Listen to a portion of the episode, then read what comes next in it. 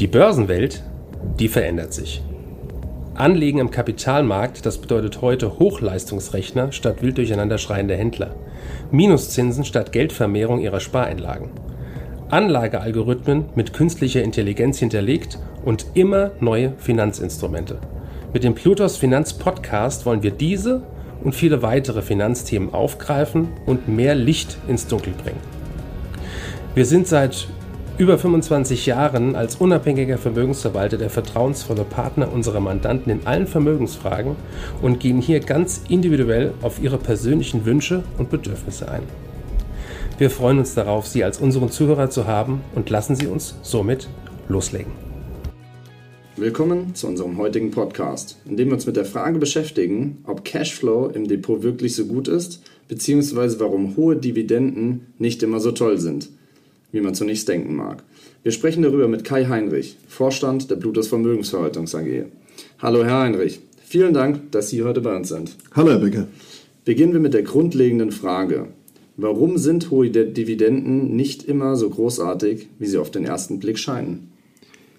Hohe Dividenden können auf den ersten Blick sehr attraktiv wirken, da sie den Anlegern regelmäßige Erträge bieten und dadurch vermeintliche Stabilität versprechen. Allerdings gibt es auch einige Gründe, warum hohe Dividenden nicht immer so vorteilhaft sind. Zum einen können sie ein Zeichen dafür sein, dass ein Unternehmen nicht genug interne Wachstumspotenziale sieht, um das Geld sinnvoll in eigene Projekte zu investieren. In solchen Fällen können hohe Dividenden sogar auf eine stagnierende oder eine schrumpfende Geschäftstätigkeit hindeuten. Zum anderen kann eine hohe Dividendenrendite auch ein Risikoindikator sein, da sie möglicherweise die Erwartungen der Anleger widerspiegelt, dass die Dividende in Zukunft gekürzt wird. Sprich, die Aktien werden vermehrt von den Marktteilnehmern verkauft, wodurch der Preis sinkt. Durch das neue Verhältnis von Dividende zu Preis steigt zunächst die Dividendenrendite, aber nach der Kürzung wird sie auch wieder entsprechend sinken. Interessant. Könnten Sie uns ein Beispiel dafür geben, wie ein Unternehmen mit hohen Dividendenrenditen Anlegern schaden könnte? In der Tat. Stellen Sie sich zum Beispiel ein Unternehmen vor, das eine Dividendenrendite von 8% bietet. Auf den ersten Blick mag das sehr ansprechend aussehen.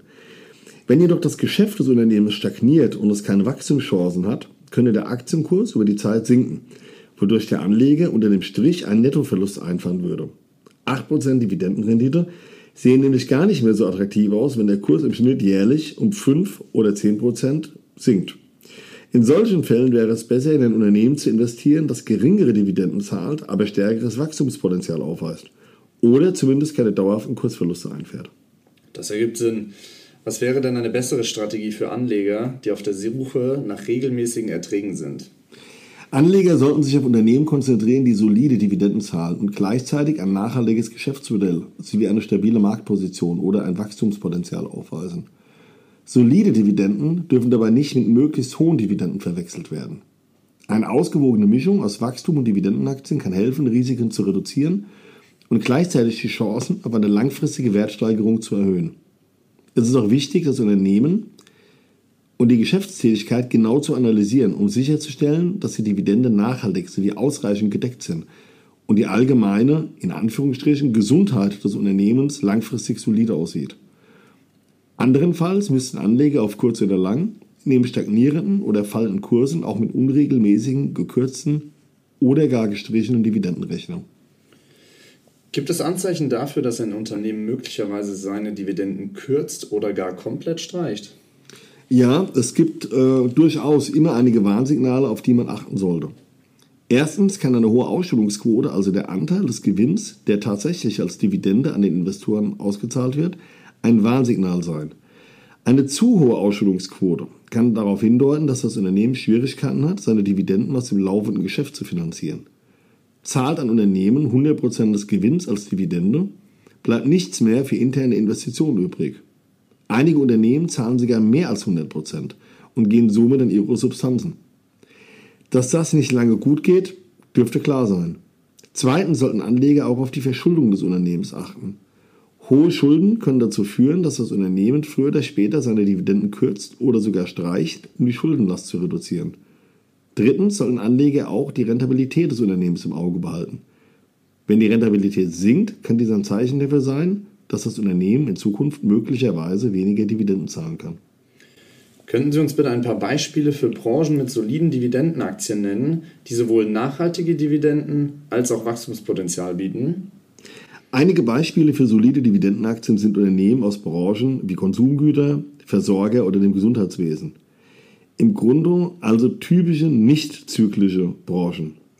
Das sind jene Branchen, die kaum von einer Rezession getroffen werden. Hier sind Cashflows für die Unternehmen sowohl stabil als auch planbar. Also oft äh, Dinge oder Produkte, die im täglichen Bedarf benötigt werden. Allerdings darf man hier kein großes Wachstum erwarten. Solche Unternehmen sind meist über Jahrzehnte in ihrer Nische aktiv und haben bereits einen großen Marktanteil etabliert. Wir konstruieren für unsere Kunden zum Beispiel sehr häufig Portfolios mit einem Teil an Wachstumstiteln, welche wenig Dividenden zahlen, aber mit großer Wahrscheinlichkeit hohe Kursrenditen einfahren. Der andere Teil wird in den genannten soliden Dividendentiteln investiert. Sofern Kunden den Cashflow wünschen, gibt es hier, wie bereits erwähnt, mehr als nur die Dividendenrendite zu beachten. Wie sieht es denn eigentlich mit den Steuern aus?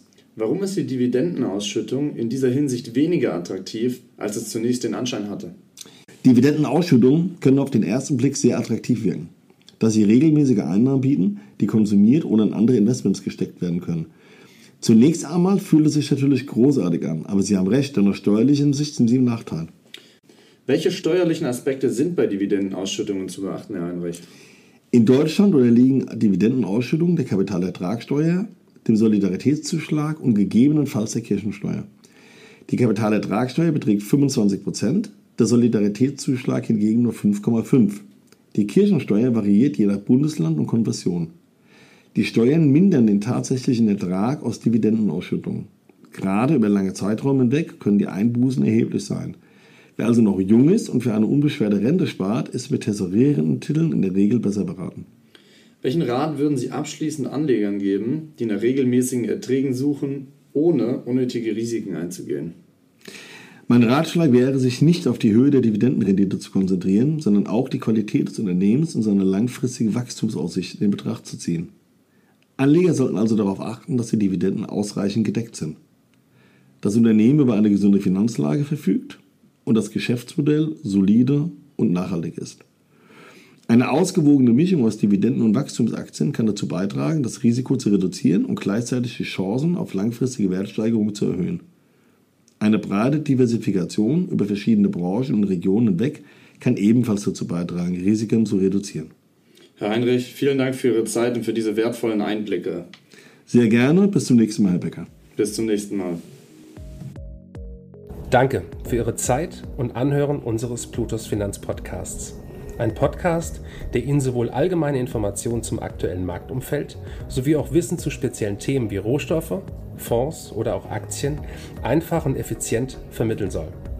Wenn Ihnen der Podcast gefallen hat, dann hinterlassen Sie gerne eine Bewertung auf Apple Podcasts und folgen Sie dem Podcast auf Spotify. Teilen Sie ihn auch gerne auf Facebook, Twitter und LinkedIn und besuchen Sie uns auf plutos.de. Viel Spaß weiterhin und bis zum nächsten Mal, Ihr Plutos-Team.